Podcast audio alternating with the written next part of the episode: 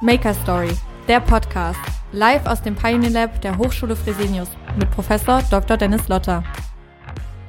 Ja, herzlich willkommen zur Maker Story. Das ist der Entrepreneurship Podcast der Hochschulen Fresenius gemeinsam mit der AMD, EcoSign und natürlich den Hochschulen Fresenius kommen wir ins Gespräch mit Unternehmer, Talenten, Intrapreneuren, Entrepreneuren und äh, ich freue mich ganz besonders auf äh, die Folge hier und heute live aus dem Pioneer Lab in Berlin und wir haben heute zu Gast, ja, eine wahre Intrapreneurin, Linda Simon. Und bei uns ist das ja immer so üblich, liebe Linda, dass sich unsere Studiogäste live persönlich vorstellen. Und das wollen wir an dieser Stelle natürlich auch wieder tun. 60 Sekunden hast du Zeit, um ganz kurz vorzustellen, wer ist Linda Simon.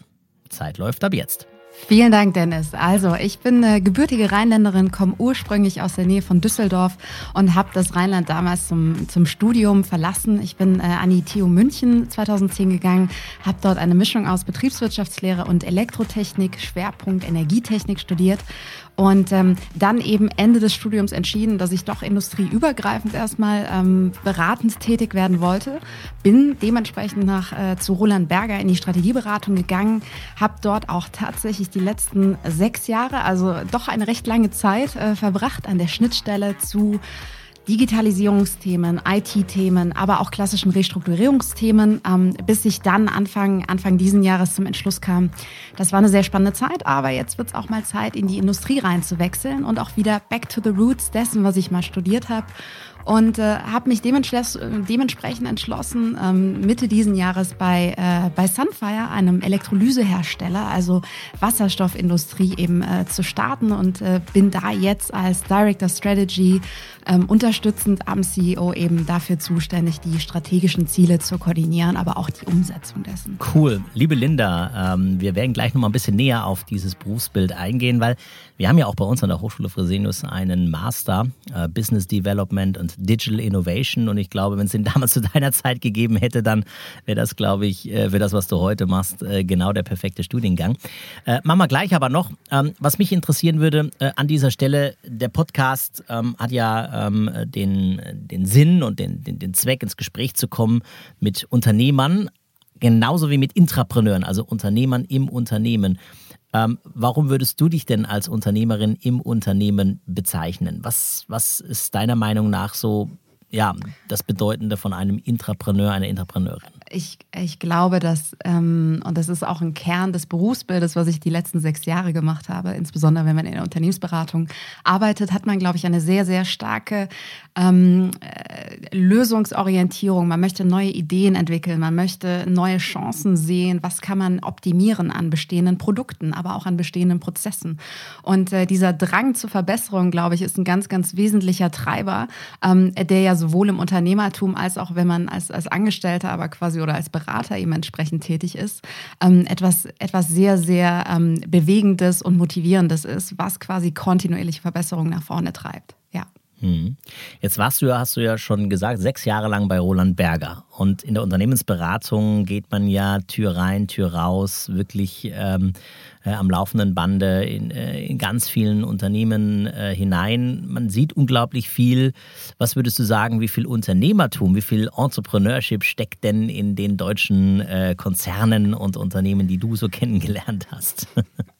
Ah, ich glaube, ich glaube, da ist, da ist eine ganze, eine ganze Menge an, an Unternehmertum vorhanden. Ähm, ich glaube, es gibt, es gibt wesentliche äh, Knackpunkte oder Schmerzpunkte, die da, die da sind. Und das ist oftmals, äh, liegt es quasi in der, ähm, in der Abbildung der, der Organisationsstrukturen, in den Abläufen. Wie werden eigentlich Ideen, wie werden Verbesserungsvorschläge eigentlich kanalisiert? Wer ist quasi dafür verantwortlich? Ich glaube, ähm, und das, äh, das ist manchmal ein wesentlicher, wesentlicher Knackpunkt, je größer Organisationen werden, umso träger Träger werden sie ja in der Regel auch, weil sie eben mhm. klare Vorgaben, klare Prozesse bekommen, was oftmals dazu führt, dass viele Ideen in einem frühen Stadium quasi schon durch diesen Prozess blockiert werden oder vielleicht gar nicht erst zu einem gewissen, ähm, zu einem gewissen Status kommen, was wiederum nachher ähm, auch für die Unternehmenskultur eine, eine, eine wesentliche Implikation hat, weil es natürlich auch dort wichtig ist, ähm, dezentrale Verantwortung kann Innovation fördern, kann eben Optimierung fördern und, ähm, und äh, braucht man natürlich auch Strukturen. Also ich glaube, im Wesentlichen ist die Frage nachher, wie balanciert man quasi ähm, Verantwortlichkeiten und, und eben auch geregelte Abläufe miteinander. Ja. Hm. Also im Grunde muss man auch eine Art, ja, äh, hybride Kompetenz als Organisation aufbauen. Man braucht, ich sage immer ganz gerne, man braucht eigentlich zwei Betriebssysteme. Ja, das eine Betriebssystem, das ist äh, ausgerichtet auf die Kreativität, die Kreation, die Innovation, so ein bisschen äh, der Mac, äh, Apple, ja, und das zweite Betriebssystem, äh, der Vergleich hinkt vielleicht ein bisschen, weil so stabil ist Microsoft jetzt auch nicht. Aber äh, du weißt, was ich meine. Das zweite Betriebssystem sorgt so ein bisschen für die stabilen Prozesse, äh, für das effiziente Abarbeiten, Funktionieren des Kerngeschäfts. Das ist so ein bisschen mein Sinnbild, meine Metapher. Ich glaube, du musst beides irgendwie sowohl als Organisation wie auch als Führungskraft, als Manager äh, beherrschen können, oder? Ja, und, und einen wesentlichen Schritt, also ähm, ich, ich, glaube, es streiten sich die Geister, ob jetzt quasi hybride Organisationsstrukturen äh, benötigt werden, diese sogenannten ambidextrous äh, Structures, die du ja gerade genannt hast, oder ob es nachher am Ende des Tages ähm, doch eine komplett agile, crossfunktionale Organisationsstruktur ist, in der quasi die Teams immer kontinuierlich quasi diese Themen in einem äh, bearbeiten. Aber ich glaube, ganz, ganz wichtig, und ähm, das ist auch ein Punkt, den wir in der Beratung immer, immer fokussieren oder den man auch als, als Director Strategy thematisiert thematisieren muss, es muss ja auch umsetzbar sein für die Unternehmen. Mhm. Und genau da geht es darum, die Strukturen erstmal graduell zu transformieren, weil ähm, große Zielsetzungen sind, sind etwas sehr, sehr Gutes, aber es muss eben auch in kleineren Schritten realisier- und implementierbar sein. Und da ist natürlich eine erste Trennung und eine klare Abgrenzung, was wollen wir eigentlich in welchen Bereichen erreichen, ähm, ein wesentlicher Schritt, ja. Mhm. Jetzt haben wir ja ähm, von äh, unseren Zuhörerinnen und Zuhörern ähm, ja oft rückgespiegelt bekommen, dass ihr besonderes Interesse wirklich in der ähm, entsprechenden ähm, ja, Thematik des Business Developments, also wie kann ich neue Geschäftsmodelle in die Welt bringen, äh, liegen? Wie ähm, kann ich ähm, ja, ein, eine, eine Geschäftsidee zum Erfolg bringen? Also Business Development sowohl im Unternehmen als auch für Entrepreneure. Und äh, jetzt hast du dich natürlich im Laufe deiner Zeit, gerade bei Roland Berger, auch ganz, ganz viel mit Geschäftsentwicklung ähm, ähm, beschäftigt. Vor allen Dingen, ähm, wie kann ich Data-Driven Business Models implementieren, aufbauen. Was ist so aus deiner Sicht, äh, was sind so die Key Learnings aus deiner Zeit bei Roland Berger? Ähm, wie kann man datengetriebene Geschäftsentwicklung erfolgreich vorantreiben? Was ist vielleicht aber auch für, ähm, ja, für junge Entrepreneure da äh, ganz hilfreich zu wissen aus deiner Erfahrung heraus? Ja, sehr, sehr gerne, Dennis. Ähm, im, Im Wesentlichen äh, gibt es verschiedene Faktoren oder verschiedene Ebenen. Vielleicht starten wir mal auf einer übergeordneten strategischen Ebene. Ich glaube, was, was extrem häufig vorgekommen ist, zumindest in meiner, in meiner bisherigen Laufbahn, ist, dass Unternehmen kamen und sagten, wir haben extrem viele Daten, wir wollen was damit machen. Wir machen jetzt Big Data, wir mhm. machen jetzt äh, Data Analytics und, und, so weiter. Und ich glaube, ähm, ich glaube, ganz, ganz wichtig ist am Ende des Tages, sich die Frage zu stellen, welche Use Cases möchte ich eigentlich haben? Also was ist eigentlich meine eigentliche Strategie? Was ist mein, mein Geschäftsmodell, das ich anstrebe?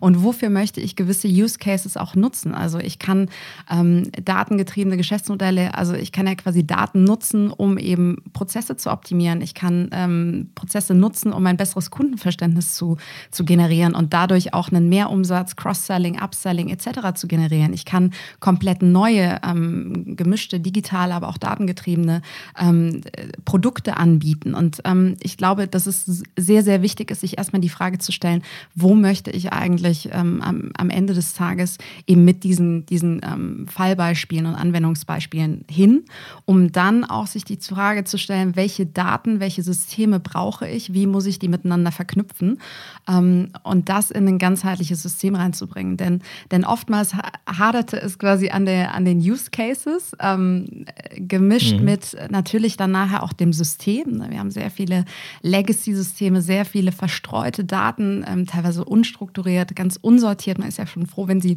digital extrem äh, zumindest schon mal da lagen.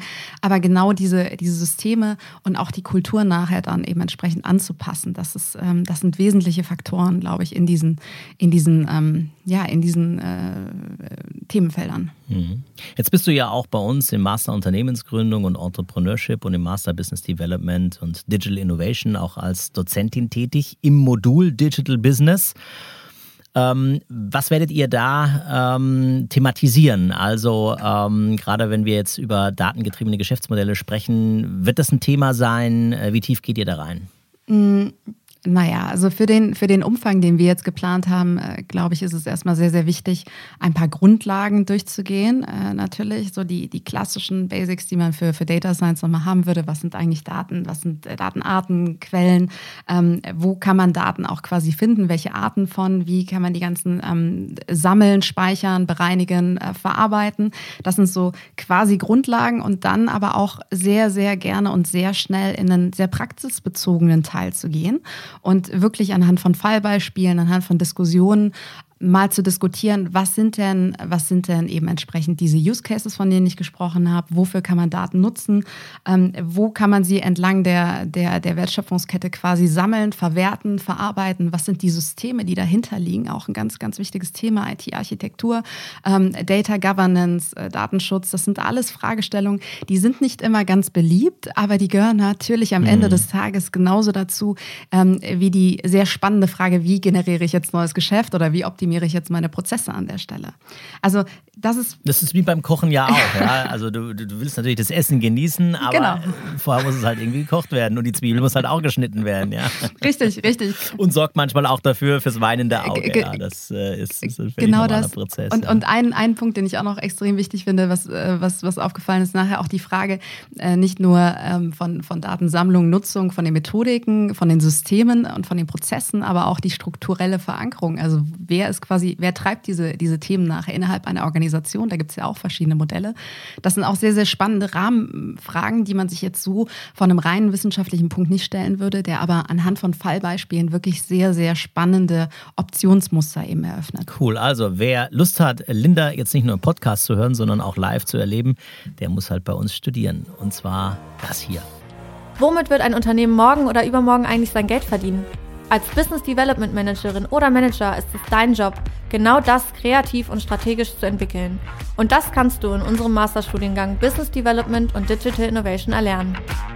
Unternehmerisches Mindset, Skills und Leadership folgen bestimmten Mustern und Strategien, wie Geschäftsmodellentwicklungen, Agilität, taktischen New Work Herangehensweisen, Innovationsmanagement, Verhandlungs-Know-how und Mediation. In den Show Notes findest du den Link zu allen wichtigen Infos rund um unseren besonderen Masterstudiengang an der Hochschule Fresenius. Wir freuen uns auf dich. Ja, Linda, jetzt würde mich natürlich schon interessieren, ähm, ein bisschen Best Practice. Also, was ist denn aus deiner Sicht so ein wirklich gelungenes Beispiel von Data-Driven Business Model? Gibt es da was, was du uns berichten kannst? Ja, es gibt, glaube ich, sehr, sehr viele Beispiele, Dennis. Und äh, da musst du mich jetzt äh, wahrscheinlich gleich auch bremsen. Ähm, Kein Problem. Äh, das, das kommt auf die Industrie an, das kommt auf die, auf die Anwendungsfälle. Also ich habe ähm, hab sogar vielleicht, vielleicht äh, lässt du mir auch die Möglichkeit, zwei oder drei kleinere Beispiele Gerne. zu bringen. Gerne. Ähm, was ein sehr einleuchtendes oder sehr eingängiges ähm, Beispiel ist, finde ich, ist natürlich erstmal ähm, Einzelhandel oder Retail-Bereich. Ne? Schauen wir uns zum Beispiel ein, ein Unternehmen an, was ich sehr, sehr spannend in der Transformationsgeschichte finde, äh, den ähm, äh, Otto quasi als E-Commerce-Unternehmen ist ja von einem klassischen Versandkatalog-Unternehmen hin zu einem, zu dem äh, Top, äh, Top 2 E-Commerce-Handel geworden, nach Umsätzen in Deutschland mittlerweile. Und äh, da ging es natürlich auch darum, im Wesentlichen zu verstehen, wie kann ich eigentlich Kundendaten nutzen, um eben Nutzerprofile, Verhaltens-, Einkaufsverhalten zu, ähm, zu modellieren, zu rekonstruieren, zu verstehen und auch nach vorne hin zu nutzen. Also auf der einen Seite natürlich zu verstehen, wer sind meine Kunden, ähm, was sind die Interessen, was ist das Einkaufsverhalten, welche, äh, welche weiteren Produkte ähm, oder Möglichkeiten kann ich da sehen, um ein, einerseits mein Sortiment aufzubreiten. Also Otto ist ja mittlerweile nicht mehr nur noch ein, ein, äh, ein, ein, äh, Kleidungs- oder Kleidungshersteller, sondern auch Lifestyle, Fashion-Produkte. Ähm, Dekoration, äh, Einrichtungsgegenstände bis hin zu Waschmaschinen und Technikartikeln. Also dieses komplette Sortiment hin zu ähm, Echtzeit-Modellierung von Warenbeständen, weil das natürlich für, für Onlinehandel extrem wichtig ist. Ne? Lieferkettenoptimierung, ähm, Retourenmanagement, all diese Themen sind alle extrem datengesteuert und ähm, das Ganze nicht nur mit klaren Use Cases, wie ich sie gerade genannt habe, sondern auch hier wiederum eine klare IT-Architektur, die dahinter geht, ähm, mit eben agilen Teams, mit einer ganz, ganz schnellen Entwicklung, die neue Produktfunktionalitäten sehr schnell umsetzen kann, mit Microservices, die das Ganze eben, eben ermöglichen. Und, ähm, und das, das sind zum Beispiel extrem spannende und ganzheitliche Beispiele im Retail-Bereich. Ne? Da gab es ja auch Blue Yonder, war ja quasi die, der, das Softwarewunder, nannte man es, glaube ich, von, von Otto, die mhm. auch für DM, für Kaufland etc. genau diese Themen, Customer Journey Modellierung, Lieferzeiten, Supply Chain Management, all das datengetrieben optimiert haben. Und das ist jetzt äh, ein Beispiel, ähm, was ich Vielleicht nochmal äh, zwischengefragt, ja? bevor wir ins nächste Beispiel reingehen. Klar. Gibt es ähm, aus deiner Sicht heraus auch ähm, Tools oder Ansätze, die in einer ähnlichen Richtung funktionieren können für kleinere, jüngere Startups? Weil es ist natürlich auch so, wir haben äh, und das begleiten wir ja auch an, der, an, an, an den Hochschulen Fresenius, junge, junge Gründerinnen, die ihre Ideen in die Welt bringen wollen, aber die natürlich noch nicht solche komplexen Softwarelösungen A finanziell und B vielleicht auch organisatorisch implementieren können. Also sind dir da im Laufe deiner Erfahrungen auch, auch Ansätze äh, begegnet, die, die bei so einem kleineren, äh, jungen, ausstrebenden Startup gut funktionieren können? Ja, ich glaube sogar, dass es teilweise für Jüngere Startups deutlich einfacher ist, quasi, weil sie eben von Scratch an ähm, sich eben Software und Tools zusammensuchen können. Ich glaube, das sind zwei wesentliche Entscheidungsfaktoren. Das eine ist natürlich beispielsweise Abwicklungssysteme, Waren, äh, Warenmanagementsysteme, sogenannte ERP-Systeme oder CRM-Systeme zur Nutzung von, von Kundendaten oder Content-Management-Systeme eben. Ähm, äh, das sind einzelne, einzelne Kernanwendungen, in denen innerhalb derer du schon eine wahnsinnige Möglichkeit hast, viele, viele Auswertungen selber vorzunehmen, ja, Daten zu strukturieren. Mhm.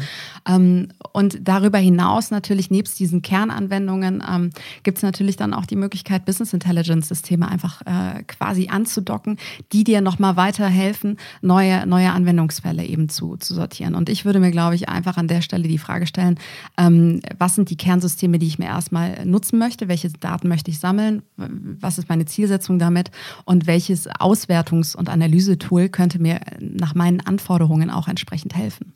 Hm. Was ich auch extrem äh, spannend finde, was natürlich jetzt für, mein, für meinen aktuellen Job auch extrem wichtig ist, ist ähm, das Thema äh, Digital Twins oder auch das Thema Predictive Maintenance im Anlagen- und Maschinenbau. Mhm. Das ist natürlich ein, ein, äh, ein unglaublich weitreichendes und implikationsreiches Feld, weil es für, für Maschinen- und Anlagenbauer natürlich extrem kostenintensiv ist, wenn Anlagen ausfallen, wenn Produktionsstraßen nicht mehr richtig funktionieren. Und ähm, da gibt es ja eine, eine ganze Reihe von, von, von Maschinen- und Anlagenbauern, besonders die großen Großen machen es ja quasi äh, durchgängig, dass sie eben genau ähm, digitale Abbilder schaffen von Maschinen, von Anlagen und diese Daten quasi nutzen, die sie aus ihren bestehenden Produktionserfahrungen äh, quasi nutzen können, um eben Abbilder zu ziehen bei der Entwicklung einer neuen Maschine. Wie ist die Statik? Wie sind gewisse Komponenten ausgeprägt? Hält das Ganze? Wie ist, wie ist eine Anlage idealerweise möglichst, möglichst langlebig aufgesetzt in der Konzeption, aber auch bis hin zur, zur Integration in komplette Systeme, wie interagiert sie mit anderen Maschinen, ähm, wie betreibe ich sie auch nachher. Also ob die Frage des optimalen Betriebspunktes, unter welchen Parametern möchte ich sie unter Volllast laufen lassen, möchte ich ähm, gewisse Rahmen, Rahmenparameter von Betriebstemperatur über, ähm, über, über ja, Leistungen quasi äh, variieren, um eben auch gewisse Effizienzen zu erreichen. Und natürlich auch im, im, Umkehrschluss, äh, wie kann ich nachher modellieren oder forecasten, ob gewisse Teile irgendwann ausfallen könnten und bevor die Anlage quasi äh, einmal ausfällt, direkt vorab schon ähm, ein, ein, Techniker oder eine Wartung vornehmen, um eben hier äh, Kosten zu sparen, Zeit zu sparen und auch ähm, einen Aufwand zu generieren. Und das ist alles nur möglich, wenn man eben die, die Verhaltensweisen der bestehenden Anlagen eben ähm, erfasst, die Daten erfasst und daraus eben entsprechende Ableitungen trifft. Hm. Ja, das ist ganz spannend. Also ich, ich stelle es immer fest bei uns, wo, wo ich wohne, da gibt es einen Fahrstuhl von Otis, ja, und ähm, die haben natürlich auch Sensoren eingebaut. Und äh, interessanterweise, ich habe mich mal ein bisschen beschäftigt, äh, wir haben da öfters mal ein paar, paar, paar, paar Probleme und äh, der Wartungstechniker hat mir gesagt, naja, also unser, unser Wartungsplan, den wir da haben, der wird, der wird auf Basis dieser, dieser Daten, die wir da bei den Fahr, äh, Fahrstühlen sammeln, ähm, entsprechend ausgerichtet. Also das heißt, äh, ich weiß ganz genau, okay, ähm, der Fahrstuhl in der Straße, wo der Herr Lotter wohnt, ähm, da gibt es ein paar Probleme. Der steht eigentlich zwar erst drei, vier Wartungstermine äh, hinter, hinter anderen, aber da muss ich als erstes hin, weil die Wahrscheinlichkeit, dass der Fahrstuhl demnächst ausfällt, ist halt deutlich größer größer als der, der jetzt gerade aktuell auf dem Plan steht. Ne? Also es ist schon äh, spannend, so. welche ähm, äh, Daten dann zu solchen, zu solchen Leistungen äh, führen kann und, und, und, und das Ganze einfach intelligenter macht. Ja. Naja, und gegebenenfalls ähm, hat der Fahrstuhl in Zukunft ja auch eine Funktionalität, dass er Wi-Fi-Tracking hat oder Vegans und weiß, ach, da kommt der Herr Lotter. Herr Lotter möchte immer in den dritten, dritten ja, Stock ja. fahren. Ich hoffe nur, dass sie nicht eine Waage einbauen und mir aufzeigen, Herr Lotter hat wieder drei Kilo zugenommen. Ne? Also diese Intelligenz. Leider heute die Treppen. genau, heute leider die Treppen, das ist doch wunderbar. Ähm, kommen wir mal, äh, liebe Linda, zurück ähm, auf Sunfire und deine Tätigkeit dort als Director Strategy. Ähm, das ist ja, äh, so wie ich es verstehe, im Business Development Umfeld, ja, also naheliegend. Ähm, was muss man sich darunter vorstellen? Was macht so ein Director Strategy, ein Business Developer äh, in der Praxis? Ja, also im Wesentlichen ähm, geht es ja darum, dass, dass ein, jedes Unternehmen quasi für sich ja erstmal eine strategische Zielsetzung entwickeln muss. Das ist auf der einen Seite die Fragestellung, wo möchten wir eigentlich in zwei, fünf, aber auch zehn Jahren, äh, also kurz, mittel, langfristig uns hinentwickeln ähm, von Märkten, von Segmenten, Geschäftsmodellen. Wie wollen wir eigentlich Geld verdienen? Wie wollen wir aber auch Mehrwert stiften? In welchen Regionen wollen wir aktiv sein? Was sind unsere Kundengruppen? Was sind die entsprechenden Technologien, Produkte? Produkte, also dieses gesamte Spiel von in welchem Markt spielen wir eigentlich mit. Ähm, dazu auch die Fragestellung, wie differenzieren wir uns eigentlich genau in dieser, in diesem, ähm, ich sage mal, Playing Field oder Spielfeld eben entsprechend? Was sind unsere Kernkompetenzen? Was sind die Kernwertschöpfungsstufen, die wir hier bringen können und leisten können? Und ähm, was macht uns vielleicht auch eben unabdingbar im Vergleich zu anderen Wettbewerbern?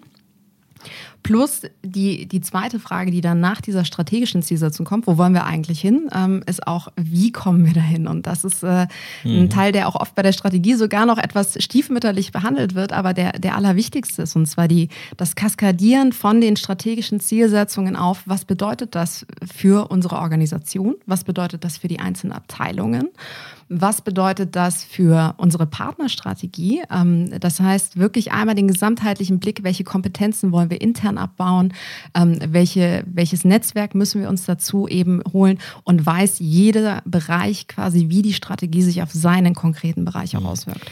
Das Spannende an diesem Berufsfeld, an dieser Funktion finde ich, dass ähm, das eigentlich eine Funktion ist, die also es gibt ja viele Funktionen, also keine Funktion sollte im Silo ausgeführt werden, das ist schon mal klar, aber ähm, ich glaube, beim Business Development hast du die schlechtesten Karten im Silo, weil die Auswirkung ist genau die, die du ja auch beschreibst, äh, bis hin zu der Frage, ähm, welche Kompetenzen brauchen wir denn für dieses neue Geschäft? Ähm, und äh, besitzen wir selbst äh, diese Kompetenzen? Müssen wir sie aufbauen? Das hat Auswirkungen auf die Personalbedarfsplanung, Exakt Personalentwicklung. So. Also du strahlst eigentlich in die gesamte, komplette Organisation. Um, ähm, und hast auch einen wahnsinnigen Absolut. Wirkhebel. Das finde ich das Spannende eigentlich. Ja, du, du bist Zukunftsgestalter. Ja, es ist eine, ähm, und äh, das, das finde ich einen sehr schönen Begriff auch für diese Strategierollen, es ist eine Orchestrierung mhm. eigentlich dessen. Also man, man führt alle Fäden im Unternehmen idealerweise zusammen und hilft quasi ähm, bei dieser gemeinsamen Umsetzung. Und als, als Strategy Director oder auch als Strategieabteilung geht es ja nicht darum, quasi alle Konzepte selber zu erarbeiten, sondern genau zu identifizieren, welche Fragestellungen muss ich jetzt ähm, als nächstes adressieren und, und mit wem oder in welchem Kreis ähm, mache ich das ja, definitiv. Auch eine gewisse Moderatorenrolle aus, aus meiner Sicht. Ne? Absolut. Ja, welche Absolut. Kompetenzen würdest du sagen, ähm, wenn du jetzt dein Team erweitern äh, würdest, ähm, welche Kompetenzen sollte jemand äh, Junges mitbringen, damit er ähm, ja in diesem Bereich Strategie, äh, Business Development ähm, erfolgreich mitwirken kann bei euch? Aus meiner Sicht sind es äh, zunächst einmal ist es so ein gewisser Hunger oder so ein, ein Streben nach neuen Ideen, eine gewisse Fantasievorstellung oder Kreativität, also der Spaß daran, neue Opportunitäten zu sehen ja, und sich, ähm, sich bestehende Konstrukte, Systeme eben anzuschauen und zu sagen, ich habe hier eine neue Idee oder ähm, vielleicht auch einfach nur eine optimierende Idee, auch natürlich immer mit dem, mit dem Punkt, wenn etwas gut, äh, gut läuft, dann kann es auch durchaus gut bleiben, aber quasi grundsätzlich einfach ein, eine gewisse Begeisterungsfähigkeit mitzubringen dafür.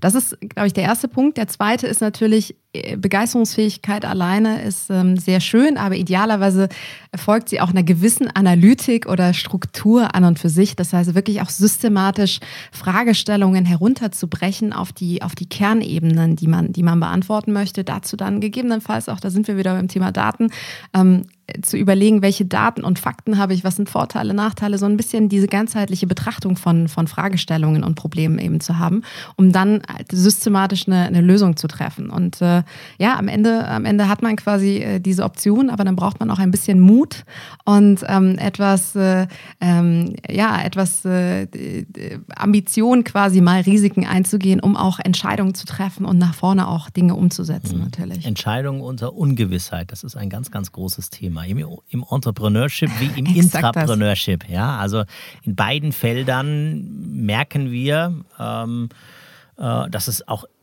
immer mehr zunehmen wird, äh, dieses, dieses VUCA-Umfeld der Volatilität, Ungewissheit, Komplexität und Ambiguität. Und dort noch handlungsfähig zu bleiben, auch mit dem Nichtwissen umgehen zu können, Entscheidungen, entscheidungsfähig zu bleiben ähm, und aber dann auch mal vielleicht mit der Konsequenz leben zu können, dass diese Entscheidung jetzt halt eben nicht richtig war. Ähm, aber das ist so, das ist part of the game, ja, ähm, und, und, und da trotzdem äh, genau. äh, dabei zu bleiben, äh, lernfähig zu sein, offen zu sein, das ist natürlich eine ganz, ganz wesentliche Fähigkeit, die wir auch versuchen natürlich in unserem Masterprogramm äh, zu vermitteln, weil das ist die Zukunft ja, der, ähm, der Reise, wo sie hingehen wird. Ja. Ja, liebe Linda, äh, was für uns natürlich ähm, auch obligatorisch immer ganz interessant ist, ist so ein bisschen zurückzublicken ähm, auf die jeweiligen Erfahrungen äh, unserer Interviewgäste. Und äh, da stelle ich immer zum Schluss gerne die Frage, welche drei unternehmerischen Prinzipien begleiten dich denn in deiner beruflichen Karriere? Also wenn du zurückblickst auf all das, was du in deiner Zeit als Beraterin bei Roland Berger, jetzt bei Sunfire, aber auch darüber hinaus erlebt hast, gibt es da so ja, Erfolgsprinzipien, die dich geleitet haben, Orientierungspunkte, die immer wiederkehrend sind als, als Muster, als Verhaltensweisen, von denen wir ein Stück weit vielleicht auch ein bisschen lernen können. Sehr gerne. Ähm, Gibt es für, für mich persönlich? Ja. Ähm, zunächst einmal ist es, was ich gerade meinte, dieses Thema Begeisterungsfähigkeit, Stichwort ähm, Chancen und auch Lösungen suchen und erkennen. Ähm, das ist ein ganz, ganz wesentlicher Punkt. Ähm, es ist gut strukturiert, auch Probleme und, und gewisse Sachverhalte eben zu analysieren. Ähm, man kann auch sehr, sehr gerne Risiken abwägen, das gehört auch immer dazu.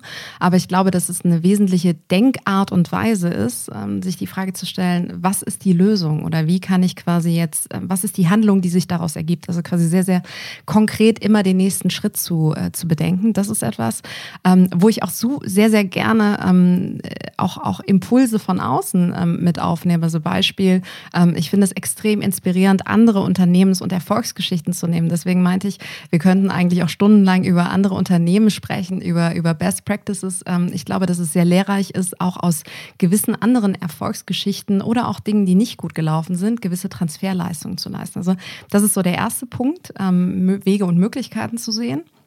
Das zweite Thema, und das hattest du gerade auch genannt, ähm, ähm, ist, ist dieses Thema Verbindlichkeit und Verantwortungsbewusstsein. Das ist etwas, ähm, was man besonders als Intrapreneur nicht immer haben müsste eigentlich, weil ja vom Prinzip her eigentlich jemand anders die Gesamthaftung übernimmt.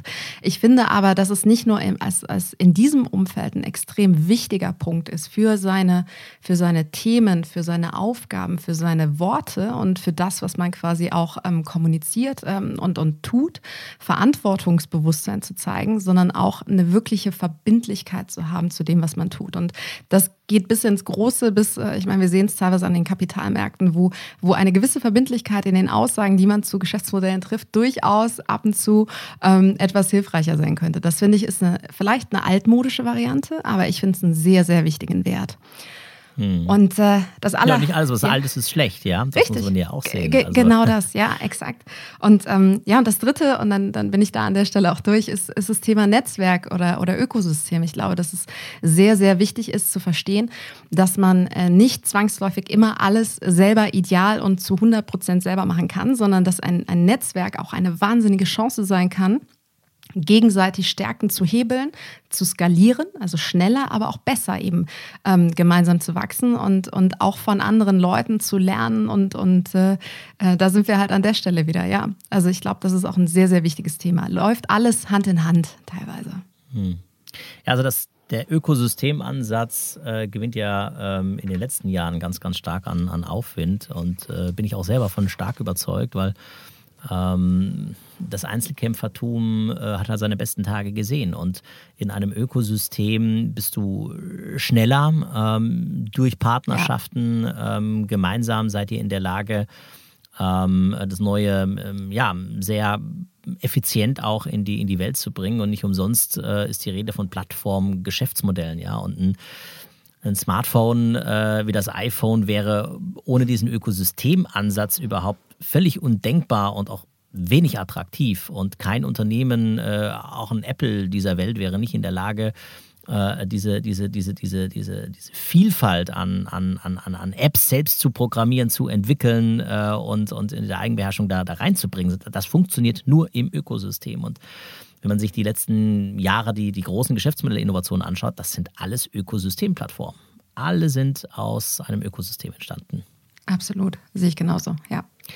Hast du vielleicht noch zum Schluss einen, einen Tipp für uns ein Buch, ein Video, eine Methode, irgendetwas, was ähm, dich in den, in den letzten Wochen äh, bis Monaten ähm, fasziniert, ähm, nachhaltig ähm, ja, begleitet, äh, wo du sagst, da würde ich euch empfehlen, schaut mal rein. Sehr gerne und ähm, spannenderweise knüpft es auch an einen Punkt, den du gerade genannt hast, an, an das Thema VUCA World. Wie bereitet man sich eigentlich in einer Welt, in der viele Dinge nicht mehr vorausschaubar sind, eigentlich idealerweise als Organisation vor? Und das ist ähm, von, dem, von dem Autor Nassim Taleb ähm, quasi das Konzept, der hat sehr, sehr viele Bücher veröffentlicht, aber das Konzept mhm. der ähm, auf Englisch Anti-Fragility, also quasi die mhm. Fragestellung, mhm. er spricht davon, dass sogenannte Black Swans, schwarze Schwäne auftreten. Das sind Events am Ende des Tages, die ähm, doch trotz aller Wahrscheinlichkeiten und statistischen Kalkulationen trotzdem relativ ähm, uner unerwartet oder überraschend eben vor vorkommen können. In aller Richtung, geopolitisch, wirtschaftlich, was auch immer. Und ähm, spricht quasi davon, dass dieses Konzept der Anti-Fragility besagt, dass es Systeme und ähm, Organismen oder, oder Unternehmen gibt, die eben aus diesen Krisen, aus diesen Schocksituationen nicht nur gleichermaßen oder leicht geschwächt herauskommen, sondern stärker als, als vorher.